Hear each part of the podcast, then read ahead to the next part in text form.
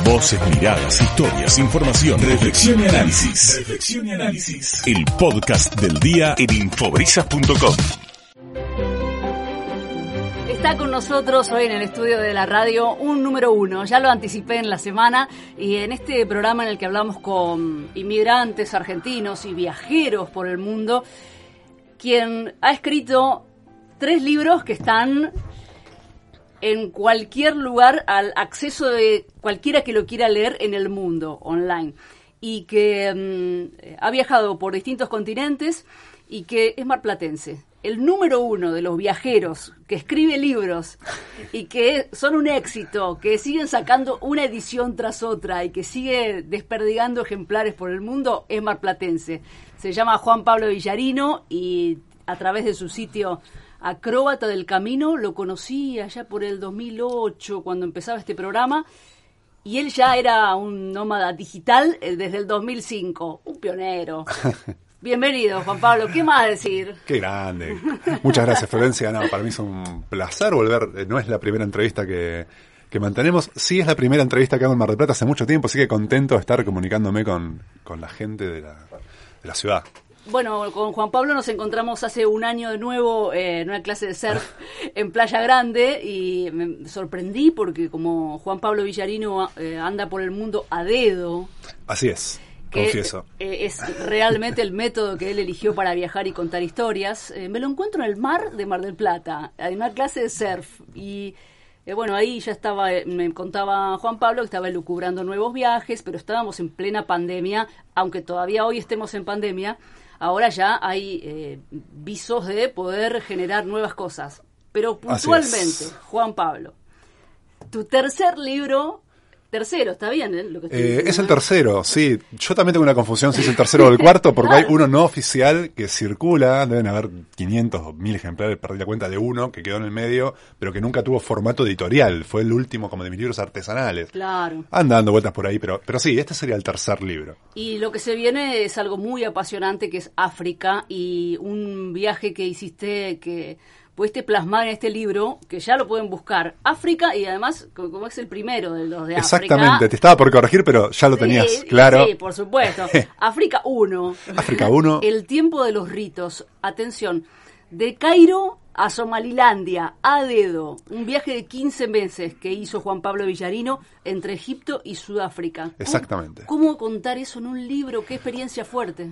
Bueno, y una experiencia fuerte e imposible, por eso lo dividí en dos, porque me di cuenta que iba a ser eh, una, una pena sacrificar y condensar para poder contar todo lo que fue 15 meses, imagínate, viajando a dedo por África. Eh, eran demasiadas historias eh, además, un continente en el que uno tiene que detenerse a explicar y a presentarle al lector escenarios que no conoce, porque recién dijiste bien, bien dicho, de Cairo a Somalilandia a dedo. ¿Y cuántos de nosotros sabemos dónde queda Somalilandia? De hecho, ¿existe, Somalilandia? ¿No es Somalia? ¿Cómo es esto? ¿Hay más de una Somalia? Yo mismo antes de ir no tenía mucha idea del panorama exacto de esta región y bueno, entonces lleva más tiempo el tener que, viste, el ir eh, deteniéndose uno al proceso de escritura para uno tiene que empatizar con el lector que no tiene por qué saber cuál fue el pasado colonial del cuerno de África y la influencia del, imperio británico. Bueno, nada. Entonces hay que ir deteniéndose y por eso decidí acotar el primer libro, o sea, primero modificar el proyecto original de un solo libro en dos, dividirlo en dos. Es una duología, esto se llama técnicamente una duología.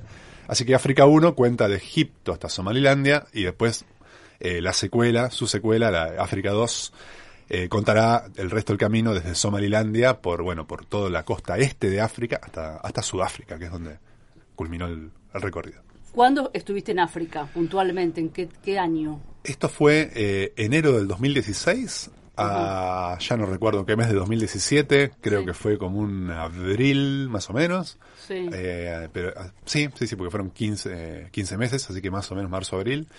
Eh, yo, a ver, sí, porque hice dos, tuve dos cumpleaños en África, no hay nada que me guste más que pasar cumpleaños en el extranjero.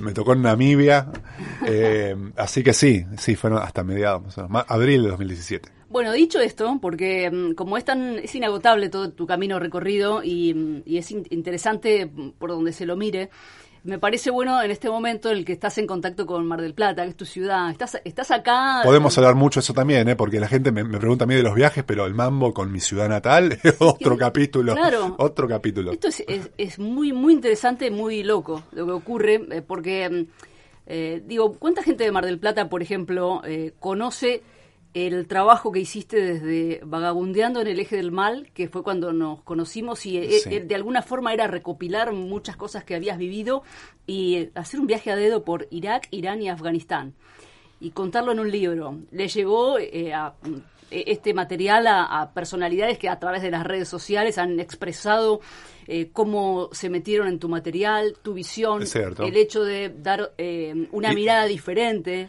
Sí, fue la, la verdad que si estás hablando de lo que yo pienso que estás hablando, fue totalmente eh, sí, sorpresivo cuando me, me di cuenta que el libro había llegado a personas que, que pucha, que en su momento me habían inspirado a mí, ¿no? Como gente. Claro, porque, eh, a, a ver, contame vos desde tu lugar, porque yo en este programa voy siguiendo todas las historias y, eh, bueno, tu caso, por eso yo digo un número uno. Eh, yo ve- veo lo que vas haciendo permanentemente. Es apabullante, te digo, porque no te quedas quieto, seguirte por el mundo es difícil. Soy incorregible. Bueno, a mí me decían, yo tengo 43 años en este momento, desde los 27 que viajo full time, y claro, primero era un año sabático, en realidad me fui del país a los 25, eh, desde el 98 que viajo a dedo, vamos haciendo como una especie de, de arqueología de todo esto, ¿no? Para la audiencia que acaba de sintonizar la radio por ahí. Y, y bueno, claro, primero me decían, bueno, es un año sabático, después algo típico de los 20, a los 30 sentás cabeza, eh, a los 40 vas a estar panzón y con hijos, ya vas a... Acá estamos, 43 y con la mochila a la espalda, pero bueno, claro, sí, con un también con un proyecto, porque esto se me fue un poco de las manos y se convirtió en un... En muchas cosas se convirtió, en un proyecto editorial, Exactamente. en, en un negocio digital también. Viste, yo pensaba que estaba pateando el, el tablero, que me iba del sistema cuando empecé a viajar.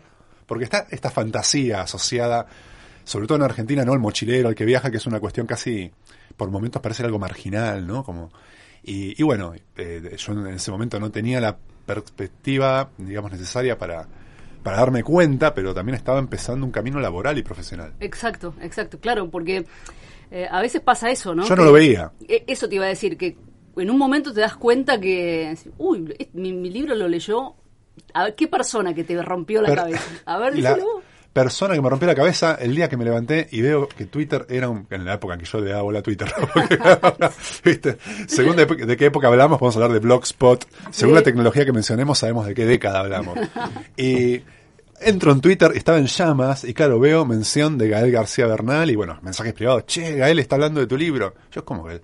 Entro, claro, estaba ahí el tweet del tipo desde su cuenta oficial diciendo, eh, estoy leyendo, vagabundeando en el eje del mal, justamente No, el libro. hay que leerlo. O sea, de- exactamente, o sea, hay que leer, eh, es que bueno, a mí me da cosa, viste, decirlo yo. Hay que leer Baboteando el eje del mal, eh, estoy sumergido en el libro este que de, de arriba estereotipos y Eso. yo después me enteré que él, cuando lee el libro, estaba preparando un personaje, porque hizo una película basada en Medio Oriente. Entonces, él- él estaba construyendo su personaje, como lo hacen los grosos actores, que es metiéndose de lleno, leyendo de la historia, investigando. Y bueno, parece que de, alguien le habrá recomendado el libro.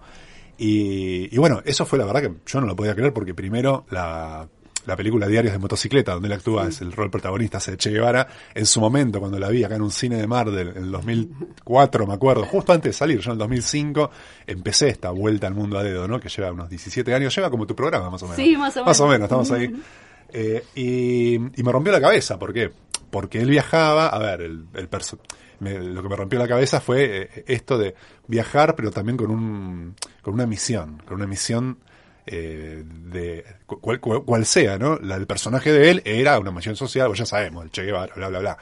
Eh, no es la mía, yo no ando haciendo revoluciones, pero, o sí, pero de otra clase, ¿no? Eh, re- exactamente, yo ando revolucionando un poco las cabezas para que la gente se anime a, a vivir el viaje como algo más que el formato turístico. Claro, claro. Eh, pero, pero bueno, sí, me, me, me- me tocó mucho. Entonces que él después, habiéndome él inspirado a través de la película, que después diga él que le había inspirado mi libro, fue como un wow. Yo no pensaba que estos eh, círculos se podían cerrar, ¿no? Como eh, enterarme en vida que alguien, ¿me entendés? A quien yo admiraba, eh, también eh, le había repercutido lo que yo hacía. Y sí, seguro, y admira tu trabajo desde ya. Eh, por eso digo que a veces pasa que va evolucionando la, la manera de comunicarnos y, eh, bueno, vos que viviste, generacionalmente nosotros tenemos esa ventaja, ¿no? Fuimos viviendo todos estos cambios, pero vos estás acostumbrado hoy, y esta es una mirada que, que tengo, no sé si la compartís, estás acostumbrado ahora a tener ese contacto directo con tus seguidores a través de las redes y Sí. eh, vos te comunicas de manera directa y de repente llegas a una radio como esta, formato tradicional, eh, nos estamos viendo las caras. Sí. Eh, sin embargo, ahora están pasando muchas cosas en el mundo virtual que tienen que ver con la gente que te sigue. Entonces, de, de repente hay, eh, imagina, gente de Mar del Plata que está escuchando la radio en el 98.5 del dial, o que puso online y está escuchando la señal a través de internet. Sí, Y sí, sí, sí. es esas personas que en algunos casos te están escuchando por primera vez, dicen, ¿cómo un chico de Mar del Plata es el número uno de los escritores de viaje de Latinoamérica? Eh, contame lo que te pasó con el New York Times. Bien, y de- de paso, claro, porque en realidad va bien enganchado con lo que te acabo de contar, bien enganchado. Pero bueno, de paso, ya que hablaste de la audiencia y eso, les eh, cuento a la gente que acaba de sintonizar la radio que a mí me pueden encontrar en redes como Acróbata del Camino, en Instagram sobre todo, como Acróbata del Camino. Y a los que me están escuchando por Instagram, porque, porque se- avisé que, este- que iba a estar en entrevista y están escuchando ahora porque compartí el link y como vos decís, decías recién, eh, me sigue gente que sí, lo que tenemos en común es que hablamos español, pero viven en Japón, viven en Claro. Francia, viven en Jujuy, viven en cualquier parte. Entonces, Claro. bueno, que avisen, si están escuchando la radio, me pueden mandar un mensaje privado ahí, si están escuchándome, Y- y que eh, por el Instagram, que esta- a ver desde dónde nos están escuchando, además de la gente de Mar del Plata. Por supuesto. que- mensaje privado, los estoy mirando. Que toda la gente que te sigue sepa que estás en tu ciudad natal, que acá Claro, naciste. exactamente. Claro, sí, yo hablo mucho de Mar del Plata, de hecho. Bueno, ¿En serio? Y, y tengo que explicar a veces por qué me, eh, me quedé acá como si fuera un premio consuelo, ¿no? Pasar ese. "Vos, claro, y vos que podés vivir en cualquier parte, ¿por qué elegiste Mar del Plata? Bueno, yo tengo mi respuesta. Pero, pero No, pará. decime la respuesta y después vamos con el New York Times. Bien. Y la respuesta, bueno, primero es que uno, primero que yo vivo viajando, entonces eh, me encanta a veces estar de local. Me encanta que me pregunten en una calle y yo saber cuál es. Decirle, mira, Luro, vas caminando, cuando estás San Martín ahí, doblaste a la municipalidad, bueno, a la vuelta está el café que buscas. Bueno, ¿entendés? Poder conocer un lugar, porque en general soy yo el que anda distraído, tambaleando, tropezándome con el mundo y, las y los paralelos y las latitudes y diciendo dónde puedo y el, pastor iraní explicándome cómo llegar al pueblito, ¿viste? O el camionero sirio que frena y me, no sé, me lleva a su casa y, y, siempre soy el visitante, siempre soy el- el caminante al que los otros eh, ubican, ayudan.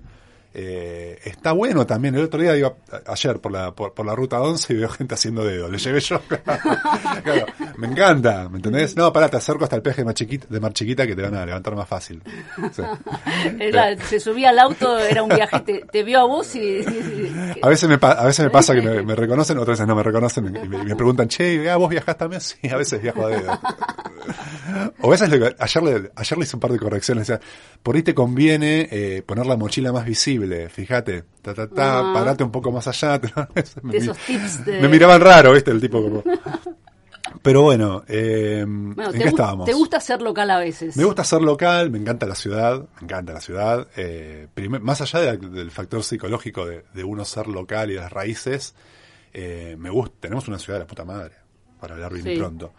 Eh, más allá de que ha tambaleado, digamos, con, con sus bemoles y todo, como Y cualquier vos- lugar. Vos lo decís que conociste el mundo literalmente. Sí, o sea, realmente eh, me, gusta, me encanta Mar del Plata. eh, uno elige, obviamente, su, su- su- por dónde frecuenta, por dónde va, se arma su circuito, pero, pero tenemos una, una costa totalmente eh, increíble que po- pocas ciudades, o sea, yo igual también tengo mis críticas, ¿no? La arquitectura, de cuando se tiran casas Sí, viejas. eh. claro. No somos conscientes, hemos destruido mucho nuestro patrimonio.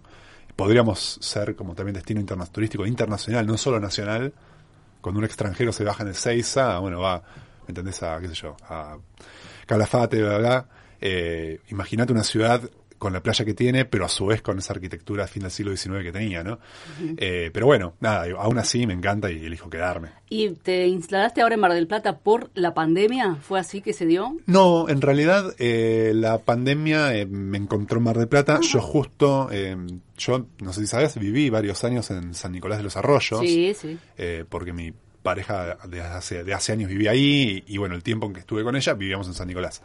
Y mm, por una cuestión de facilidad logística, digamos, por historia larga, lar- larga de explicar, pero volví el, del, el 2020, justo a Mar del Plata, eh, un mes y medio antes que estallara la pandemia. Entonces, eh, me encontró en Mar del Plata, pero ya con la decisión de, de instalarme acá, de hacer base. A ver, no por dejar de viajar, porque de hecho me voy en menos de 30 días. Sí, otro de los temas Claro. importantes de hoy. Pero por bueno, por, por una cuestión me de- decidí que la base, cuando no viajo, está en Mar del Plata y acá escribir mis libros. Exacto, o sea, hacer base para escribir. Exactamente.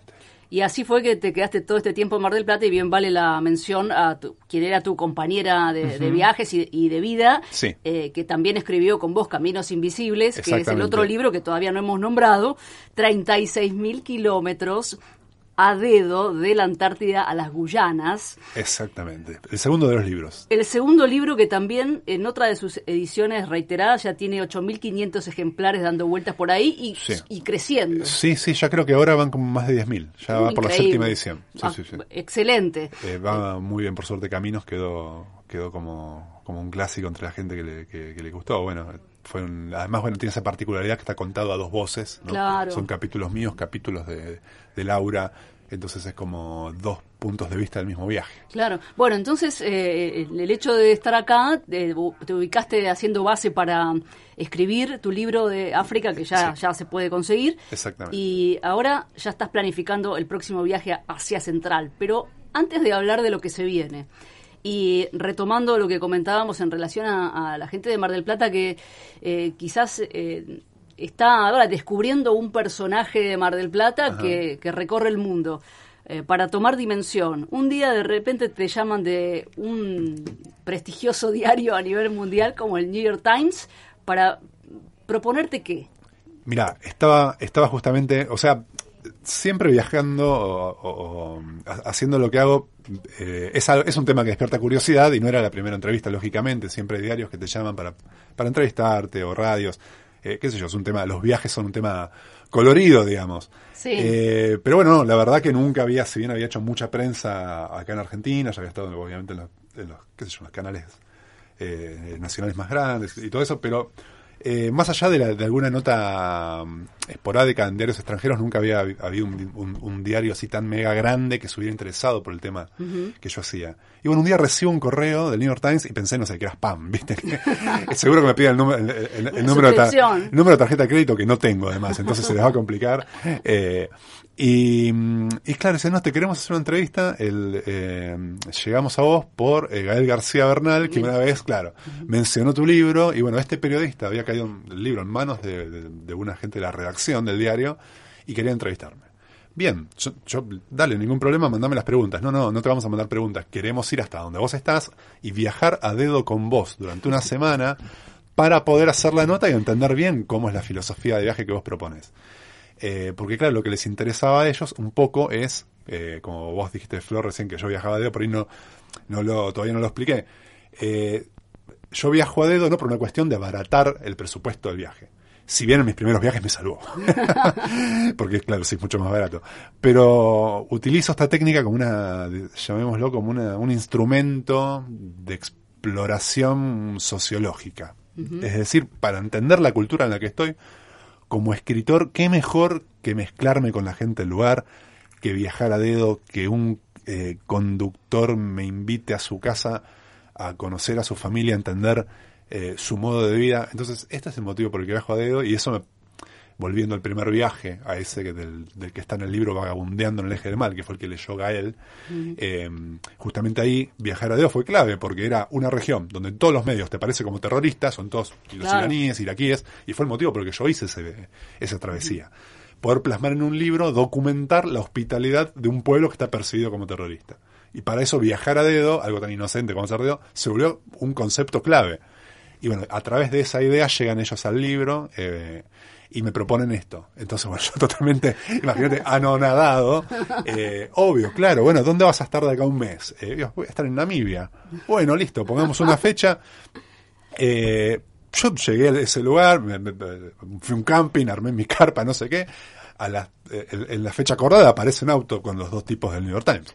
O sea, era real. Pero aparte Eh, no es que le das una dirección, que vas a decir, bueno, yo voy a vivir acá, Claro, vengan sí, a, toquen en la timbre. suite del hotel, eh, Claro, claro, estabas ahí. Namibia Palace. No, no, no, no, era la parcela número 8 del camping de, de una ciudad secundaria totalmente Namibia, en medio de la nada. Aparecen estos dos tipos que igual no tenían problema, porque uno, o sea, el New York Times mandó dos personas, un periodista que iba a escribir la nota, que iba a viajar conmigo, y un eh, un cámara que era reportero de guerra, lo habían secuestrado tres veces, había estado en Irak también. o sea, un fotógrafo que nos seguía en un auto alquilado y yo viajaba a dedo con el periodista New York Times al lado, en la libretita, anotando todo. Una locura, porque imagínate, yo primero temí por él, porque digo, hay que ver si se la banca. Claro, ¿dónde se está metiendo? Claro, ¿Sabe dónde mi- se Mirá que no sé dónde vamos a dormir esta noche, ¿no? ¿Querés ir en el auto con tu amigo? Y cuando llegamos a algún lado me haces las preguntas, ¿viste? No, no, el tipo ahí todo sudado con su camisa anotando y, y, y nada, los, a ver, acampamos en, en, en, en zonas muy periféricas de, de- de grandes ciudades de Sudáfrica, donde era heavy, dormimos en, en, en mansiones de millonarios, en, en una ciudad de la costa de Namibia, y un poco mis nervios eran que yo también quería que pasaran todo este tipo de situaciones distintas y Claro. con textura para... A ver, tenían que pasar cosas. A ver, tengo el tipo del New York Times al lado. Pos- posiblemente lo que pase en esta semana sea todo lo que la gente de, de millones de personas van a leer sobre mí. No es que después me van a seguir. Entonces, que pasen cosas interesantes, ¿viste? Claro, pero igual eso no lo puede forzar. Y no lo podés forzar, pero podés tratar de, eh, a ver, yo soy eh, un fundamentalista de que en el viaje, eh, a lo largo de estos años, fui desarrollando estrategias y técnicas. De hecho, uno de los talleres online que hago es, eh, es una masterclass de dis- cómo diseñar viajes únicos, itinerarios, eh, alternativos, salirse de lo turístico. Entonces, podés, mapa en mano, decir, bueno, para este camino de tierra sale por allá, acá algo interesante tiene que pasar porque mirá por dónde va la ruta. Claramente algo tiene que pasar. Entonces, bueno, ar- armé un recorrido muy raro, así como decir, como si es un circuito motocross, sí, obviamente, es, es lo mismo. O sea, van a pasar cosas porque te estoy haciendo ir por donde el diablo perdió el poncho. Entonces, eh, claro, sí, y, eh, queda muy, loco, ¿no? Eh, el, eh, no sé, charlas con un camionero que, que, que era también descendiente de escoceses o de no sé qué, porque allá viste que son la mitad locales y la mitad son importados, como en Argentina. Sí. Y, y el tipo también tenía todo un conflicto de que nunca había viajado a su país, a su país, a- a al de sus ancestros y bla, bla, bla. Y de golpe termina como, le cuento todo un poco mi historia y, y, y termina como conmovido, llorando de que sí, de que acaba de decidir que va a ir a Escocia a conocer a donde es un bisabuelo. todo. Y en el medio que está el tipo puchereando con, eh, yo con el mapa, el tipo, el camionero llorando arriba del volante, el periodista entrando como loco y se asoma por la ventana, el, cam- el camarógrafo, ¿viste? clic, ¿viste? O sea, estaba en todas el tipo. Claro. Estaba justo en la situación que está pasando, ¿viste? La foto. Pero bueno, nada, fue, fue increíble y salió la nota. El, en marzo del 2018 fue eso. Salió una nota de ocho páginas en la revista del New York Times. Excelente, qué y, bueno. y bueno, y de ahí eh, todo tipo de secuelas, ¿no? Claro, A- claro. ¿Qué pasa con estoy- una repercusión con un artículo en el New York Times de ocho páginas tuyo? Bueno, ahora en marzo estoy vi- viajando justamente a un, a un... Esto suena mucho, un poco ciencia ficción y hasta me cuesta... eh, me cuesta contarlo porque es difícil de contar. Ahora estoy yendo en Lisboa a un encuentro, a una cumbre mundial que se hace, que se llama Global Dialogue, que es un evento que si lo buscas en internet no existe y donde eh, yo no puedo difundir la lista de invitados y donde nada se puede grabar y, no, donde no puedo decir nunca qué se dijo adentro. Pero son, se hace cada dos años, son 150 líderes globales de distintas áreas que ellos invitan. Eh, y bueno, estuve en el 2019 en Venecia y había, bueno, de gente de Silicon Valley, eh, presidentes, eh, ministros de países europeos, eh, artistas, rabinos, es una mezcla de personalidades.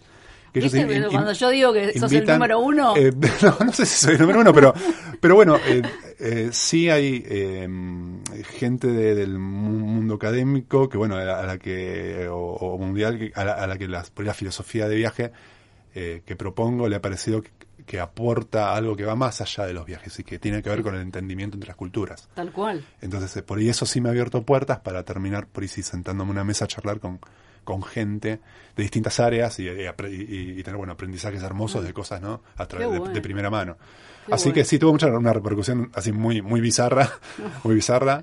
eh, y bueno, y aprovecho justamente el viaje, el evento ese para de ahí arrancar para Claro. como me cruzan el charco, ¿viste? Aprovecho, les hago dedo, ¿viste? Le hago, le hago dedo al establishment, como Bueno, a mí. te vas a subir a un avión para ir a Lisboa. ¿sí? Exactamente. Y de ahí vas a empezar a dedo eh, caminando hacia Asia Central. ¿Ese es el plan? Sí, ese es el, es el próximo viaje, el que no tengo idea en realidad de, de qué tanto voy a poder hacer del plan que tengo en mente. O sea, vengo planeándolo hace meses.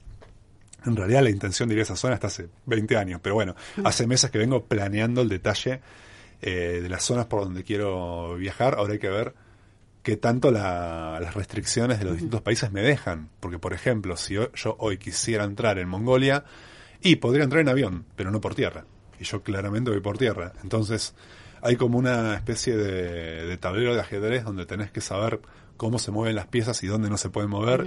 Y es, eh, es como que hay un casillero que está al lado, pero no te puedes mover con el alfil, ¿viste? Es igual. es como que voy a tener que eh, amoldarme, eh, hacer trampita y tomar algún avión, o, o bueno, o, o tomar rodeos. Eso lo voy a tener que ir viendo. Y igual no te miento, le da una, una especie de, de sensación de sí. incertidumbre, ¿eh? Eh, de Claro. pronto viajar se había vuelto demasiado fácil, te digo. O sea, y sí, eh, Ya viajar... le habías tomado la mano a todo- todos los Eh, secretos. tenías. cla- es- sí, por mí y en general, digamos, era una cuestión de a- a- a- abrirse el teléfono, ponerse el botón una, una app y ya está, sacaste un pasaje a cualquier lado. A ver, ojalá vuelvan esos tiempos igual. Sí, sí. ojalá vuelvan. Pero, pero sí, empiezo un viaje hacia Central. eh, primero voy a dar unas vueltas por Europa, eh, pero bueno, después de ahí, que, que hay un... Es como un viaje dentro de un viaje, del que ahora después te cuento, pero eh, voy eh, hacia Central a través de Rusia. O sea, voy primero a Moscú, tomo el Transiberiano, voy haciendo paradas porque la idea no es como tomar el Transiberiano y, y saltearme Siberia, en definitiva, ¿no? Porque por definición ese tren atraviesa Siberia, Claro. no es la idea. Entonces voy a hacer un par de paradas, hay un par de, de ciudades rusas de donde salen trenes hacia el Ártico, hacia el Círculo Polar Ártico, hacia antiguos eh, asentamientos mineros que en la época de Stalin eran como gulags o campos de trabajo forzado, que después crecieron ciudades mineras alrededor de ellos y están como recontra aislados en el Ártico ruso, pero hay trenes. Y que lo descubrí hace dos semanas. O sea, esto no estaba en los planes. Eh, y después, bueno, entrar a Mongolia, pero, y esto es un poco el corazón del proyecto y de lo que hago, eh, hay dos maneras de entrar. Una es el mismo transiberiano, que tiene una, digamos, una, un ramal que baja y que se llama transmongoliano, que entra a Mongolia, pero mi idea es siempre como de construir los itinerarios que están como ya marcados y que son reconocidos y turísticos. Entonces, eh, o sea, si bien no puedes decir que es algo, a ver, no es Mongolia, no es eh, Río Janeiro, pero igual es turístico dentro de la gente loca que va a Mongolia, bueno, van por el mismo camino. Entonces eh, me puse a investigar y a deconstruir un poco este itinerario y encontré por dónde iban las rutas de caravanas antiguas que cruzaban como las la cordillera del Altai, que es una cordillera que está entre, el, digamos, toda la estepa de Siberia y Mongolia, que está como más elevado. Bueno, hay una cordillera, que son las montañas Altai, y, y la vieja ruta de caravanas pasaba por ahí, y hoy día hay una carretera de asfalto que sigue, la, digamos, la antigua, es el mismo lugar, que se, bueno, se modernizó, pero...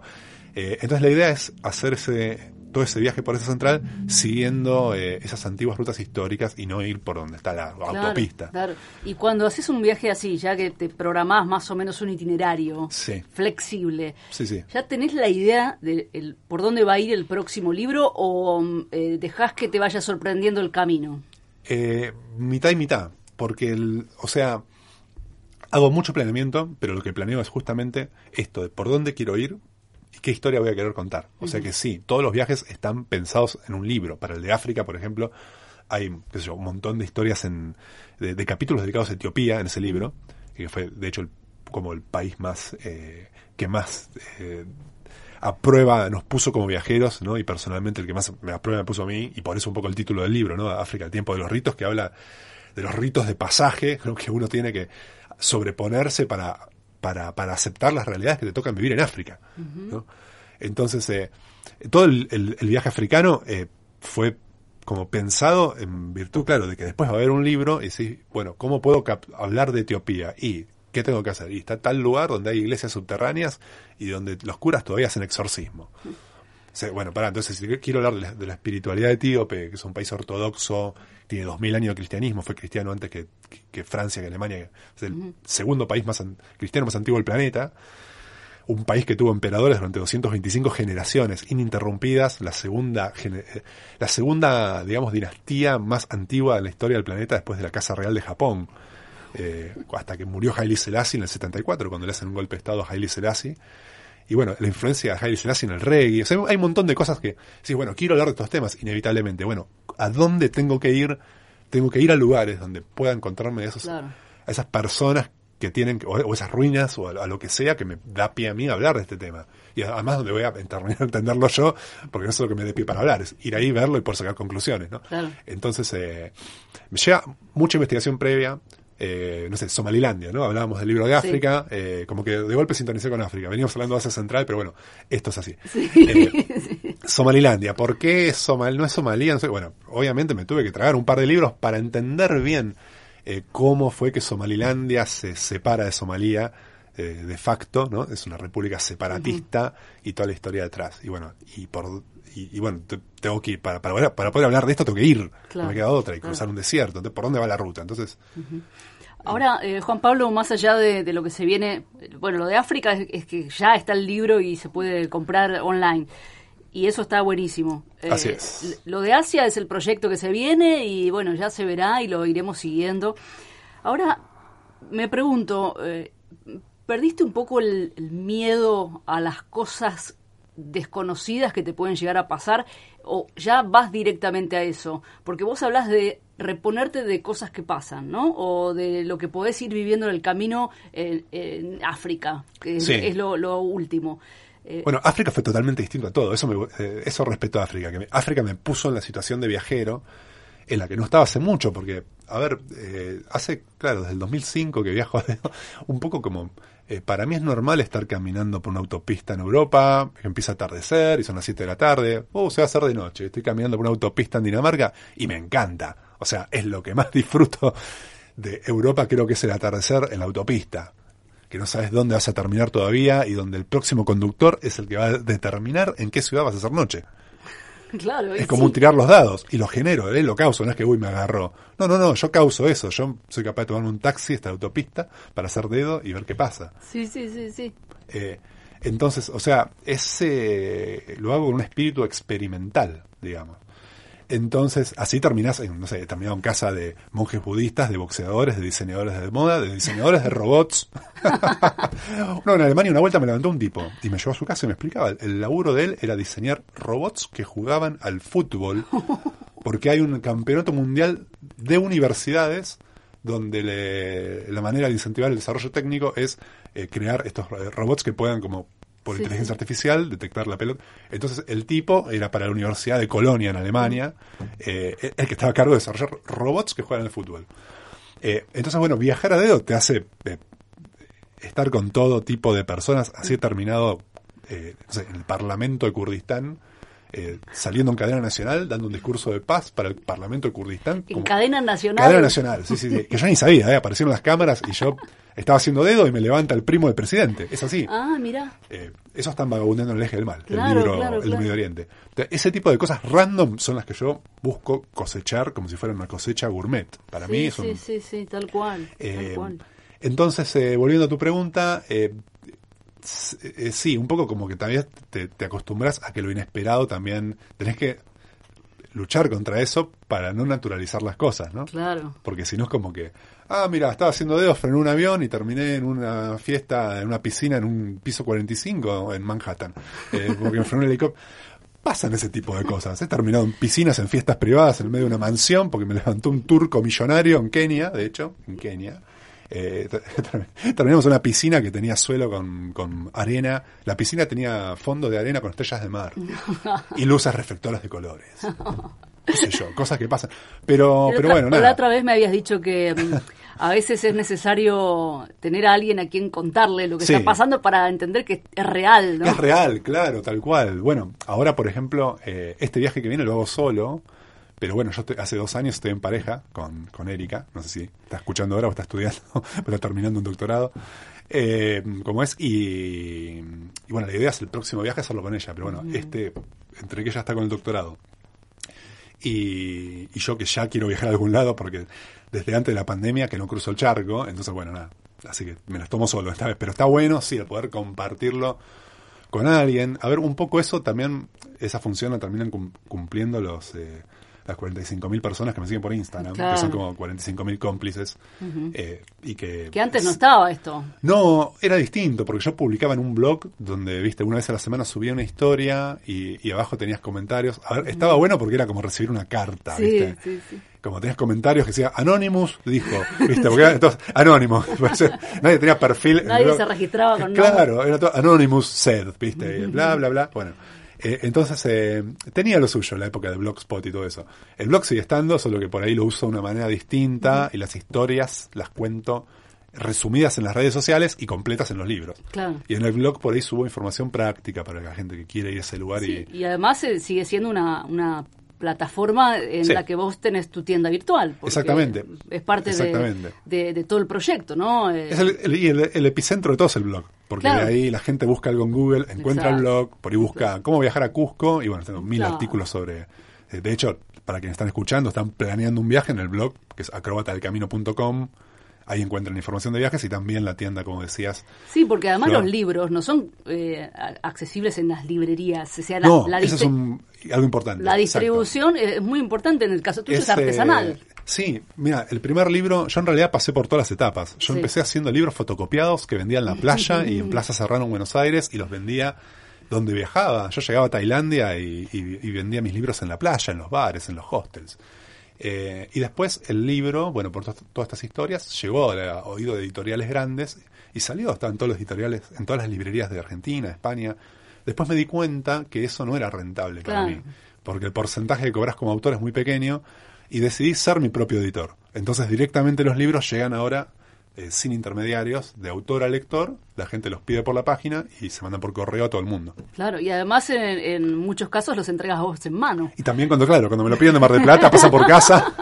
Mira, a- mientras estamos hablando llegan mensajes que también eh, es eh, la situación eh, que, que se vive hoy, ¿no? Eh, la, la radio eh, se complementa con cosas que pasan en el mundo virtual y más allá de, de lo que está escuchando la persona que puso la radio, llegan mensajes desde un, un oyente que manda una dedicatoria que vos le hiciste de un libro que que alguna Ah, mirá. vez le entregaste grande, del Sí, año sí, sí. 2009 eh, Horacio nos manda el mensaje con la captura de tu dedicatoria de Vagabundeando. 2009, mira, sí, capaz que me lo compró en la playa. o- Por eso, eh, son, son eh, cosas que, que pasan y que eh, también de alguna forma vos empezaste a incorporar.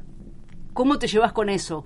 El, el- Un tema. Contestarle a la gente, de- es una, una demanda permanente. Lleva horas por día. Claro. Yo lleva horas de trabajo. O sea, depende obviamente si subo una, una story rápida o si subo una story que está guionada, pautada, donde cuento una historia y son 20 placas. Eso me lleva cuatro horas Sí, sí, de preparación y después durante todo el resto del día estoy respondiendo mensajes. Y eso es- está bueno porque tenés directamente eh, el, el termómetro de lo que le pasa a la gente cuando Sí. vos escribís algo. Sí, sí, cuando te da el termómetro. Contás algo, y, eh, pero es muy demandante. Es muy demandante. eh, de hecho, eh, cuando viajas también tenés que tener cuidado porque interfiere con la vivencia del presente. Como que yo estoy ahí, no sé, con unos. Me- lo entendí en el, en el- en el último viaje que hice afuera, que fue al Cáucaso en el 2019, y estaba con unos georgianos, ¿no? En Georgia, esta república del Cáucaso, donde la gente toma mucho vino casero, ellos eh, se adjudican la invención del proceso del vino directamente, del, del año 8000 antes de Cristo, no sé qué. Es muy loco, entré a una casa a pedir un poco de agua, me dice, ¿qué agua? Venía a tomar vino con nosotros. Eh, hay una familia ahí en un parral abajo, bueno, era una, una mezcla de San Juan con Rusia, ¿viste? Una mezcla del Cuyo con Rusia, y encima aparece el, el único de la familia que hablaba inglés, era una- un, un- un policía que eh, escuchaba a Mercedes Sosa. No. Era fan de Mercedes Sosa. ¿no? Increíble, me adoptó el tipo. Soy de Argentina, Mercedes Sosa, no sé qué. Increíble. Claro. Así que me quedé ahí y, y claro, era tan, en un momento dice, bueno, y ahora vamos a tomar en el cuerno del bisabuelo. ¿Cómo vamos a tomar el cuerno del bisabuelo? Sí, sí, y sacan un cuerno de antílope tipo picapiedra, ¿viste? De medio, de 200 litros de capacidad, tenía más o menos eso, lo llenan de vino y se lo empiezan a pasar, y salud, Nastrovia, no sé qué, y a brindar, yo, yo tengo que filmar esto. Y donde saqué el teléfono me di cuenta que la cara de la gente cambió completamente. Claro, claro. Entonces es como que, a ver, si vas a hacerte la selfie con el puerto de la costa malfitana de fondo, está todo bien.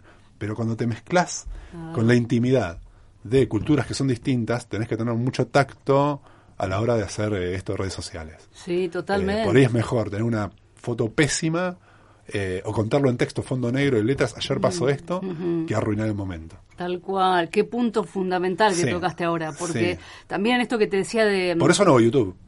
Bueno, No me ahí interesa está. hacer YouTube. Exacto. Es un gran negocio que me lo pierdo voluntariamente gracias a la gente que me compra libros y me permite seguir haciendo esto. Porque Claro. si no, no podría. Tendría que venderle el alma a YouTube y hablar boludeces en tono heroico eh, y nunca mostrando una aventura porque en realidad eh, la gente le repele. Las cosas no pasan ante la cámara. Claro, claro. Eh, claro. La cámara es selfie o paisaje y no sé qué.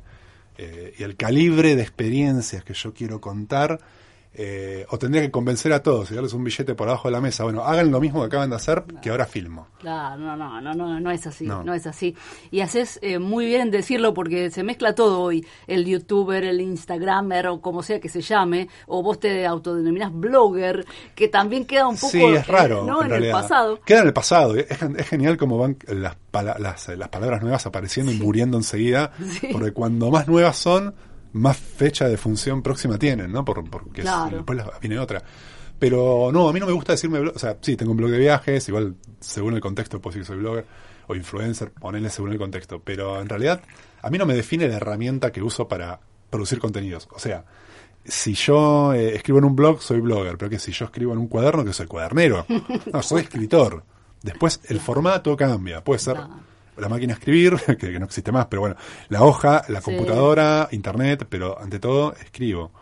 Eh, y ahora, claro, está esta nueva eh, moda de llamarnos creadores de contenidos a la que eh, yo de golpe veo que toda la gente que, que tiene un Instagram de viajes se pone creador de contenidos de viajes y lo dicen con un orgullo que a mí me, me- me- me resulta raro porque es como es como un tag muy muy frío, suena a granja avícola de pollos para supermercado, o sea, engordo contenidos, genero contenidos de viaje para que el algoritmo los mueva y lleguen a me parece patético, pero bueno, nada, eh, hay un montón de cosas que me parecen patéticas y, y también me gusta ser un poco sincero a, a costa de ser políticamente incorrecto. Juan Pablo Villarino, que nos está visitando en el estudio, el escritor que viaja, eh, está con sus libros eh, online a través de Acróbata del Camino, que es su blog, así originalmente como lo creó en el 2005, y fueron pasando los años y empezó a recorrer el mundo a dedo. Y mm, eh, bueno, ahora tengo en mis manos ya el flamante África 1, el tiempo de los ritos, de Cairo a Somalilandia a dedo, que mm, lo voy a leer con muchísimo gusto, como Caminos Invisibles, que también lo tengo. Y mm, eh, Estás claro, completando la saga en este Ay, sí, sí. Bueno, ahora voy a, me voy a meter online y voy a comprar eh, Vagabundeando. Queda. Así lo tengo físico y, tengo los tres. Eh, está buenísimo porque mm, eh, se puede acceder online eh, desde Argentina y desde cualquier parte del mundo. Sí, eh, exacto. Cuando entras, cuando si, si me seguís en Instagram, hay un link ahí entras y te dice si sos de argentino de afuera, porque cambia obviamente la manera de pagar, todo eso. Pero sí, hacemos envíos. De hecho, estoy, estoy imprimiendo libros eh, en, en España y en Colombia para enviar, para que tengan costos de envío más baratos. Por ejemplo, si alguien está escuchando de Europa, ese libro y me lo pide, sale de España. Claro. Si me pide un libro de Ecuador, sale de Colombia. Entonces, según fue evolucionando la logística, digamos, de que vendía los libros en los bares de Mar del Plata, en Alem, acá a la noche. claro. Pero- O en la playa, ¿no? Es muy loco, a veces lo pienso y digo, qué loco, llevo la fotocopiadora de la facultad, de cosas, y ahora mando un mail e imprimen una nueva tanda en España en un clic. No, increíble. Es muy loco todo. Eh, Juan Pablo, eh, tenemos mil cosas para charlar, pero mm, está bueno justamente esto, ¿no? Que lo que vos haces eh, está plasmado en los libros. Entonces, más allá de lo que podamos charlar, y son tantas las historias, las vivencias que, que están ahí, están escritas, simplemente hay que, hay que acceder, es un contenido tan valioso el que tenés a través de tus libros, eh, que charlar un rato eh, siempre nos queda corto. Sí, se complica. Eh, pero mm, bueno, me gustaría por último que, mm, que hables del concepto que te movilizó a todo esto, ¿no? El hecho de Ah. viajar a dedo y, Sí. y, y conocer otras culturas, eh, de lo que vos imaginaste antes de empezar con todo este recorrido a dedo por el mundo, a lo que te fuiste encontrando eh, en el camino. Aprendiste un mundo. Sí, la verdad que yo empecé a soñar con viajar de dedo por el mundo.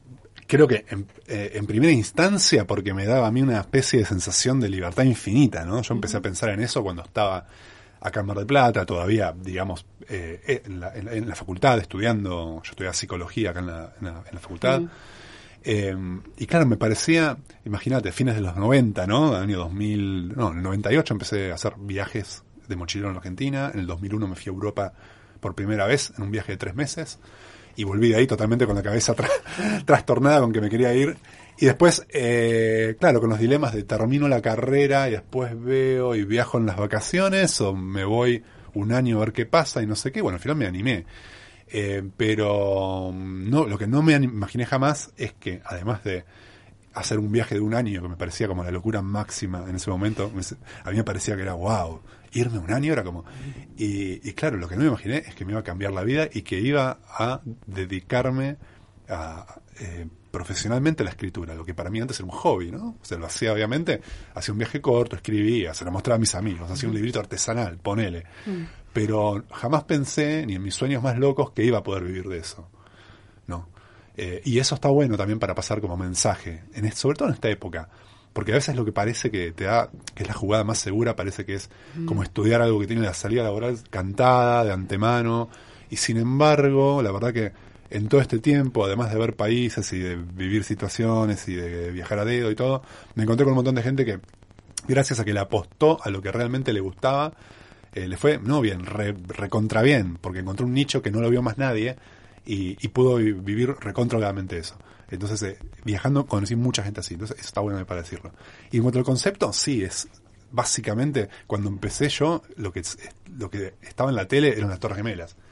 Eso fue más o menos lo que le puso el tono o la misión a todos mis viajes. Era como, sí, bueno, pará, eh, hay un mundo bueno allá afuera, solo que le, falta ser mostrado.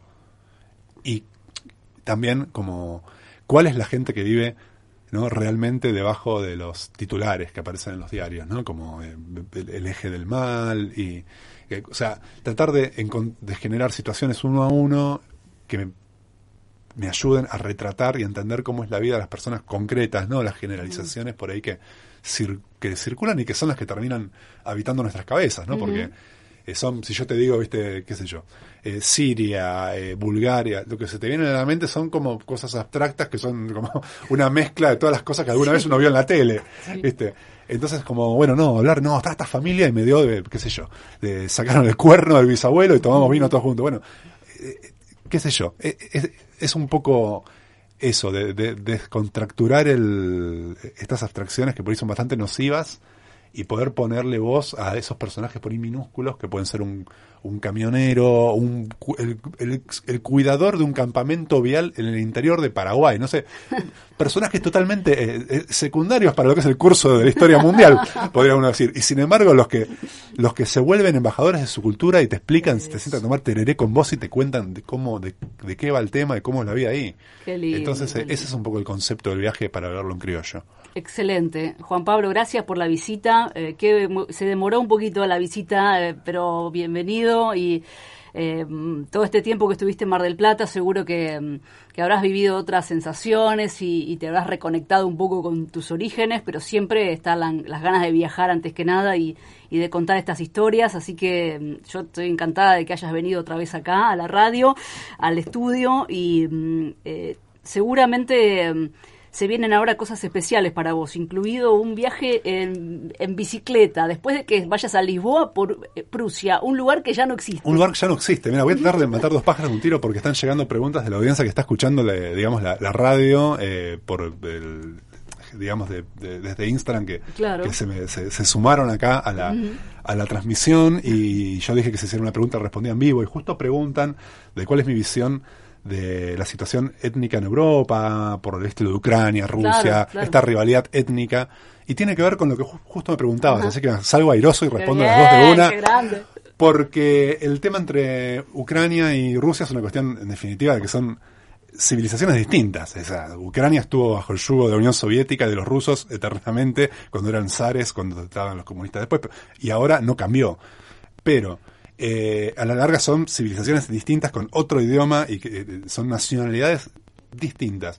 Y el lugar al que voy a ir ahora también es un lugar que originalmente fue distinto, pero fue, digamos, eh, sobrepasado. Eh, y es eh, el, plan es hacer un viaje en bicicleta en un pequeño territorio del- del- de la costa báltica en Europa, que ahora es Polonia. O sea, si vos mirás el mapa, ahora es eh, pertenece a Polonia y hay una partecita que pertenece, pertenece a Rusia. Pero que hace un siglo era parte del, del Imperio Alemán, era una provincia que se llamaba Prusia Oriental. Y además había sido independiente en la media. De hecho, en la, en la secundaria a mí me enseñaban, me hablaban de Prusia, porque todos nos suena de algún lado, ¿viste? Que Napoleón, que, que invadió Prusia. Y yo decía, ¿qué era Prusia? Porque nunca te lo explican. Como, Prusia, Rusia, que es lo mismo, ¿viste? Y bueno, parece que eh, todo, un, todo un territorio de la costa báltica, que pertenecía al Imperio Alemán y que se llamaba Prusia, eh, fue ba- básicamente barrido del mapa en la Segunda Guerra, eh, cuando, cuando los rusos recuperan, digamos, Hitler invade Rusia, estos vuelven cobrando venganza y como parte de esa venganza eh, terminan asesinando a 250.000 civiles, echándolos de sus pueblos y ciudades y diciendo, bueno, esto de ahora más es Rusia. Y Polonia también, como se lo reparten entre ellos y, y cambian los nombres del mapa directamente. Eh, y, y no te hablo de un pueblito rural en el medio, te hablo de la ciudad donde nació Kant, el filósofo, eh, que ahora se llama Kaliningrado y que antes se llamaba Königsberg, era una ciudad alemana, ahora es una ciudad rusa, y así con, bueno, un pedazo de del tamaño, qué sé yo, de Tucumán o del tamaño de San Luis. Claro, claro. Entonces, eh, ese, el, el plan es recorrer toda esa zona en bicicleta con un mapa de la época en que todavía era, eh, digamos, era parte del, del Imperio Alemán y tenía los nombres en su idioma original.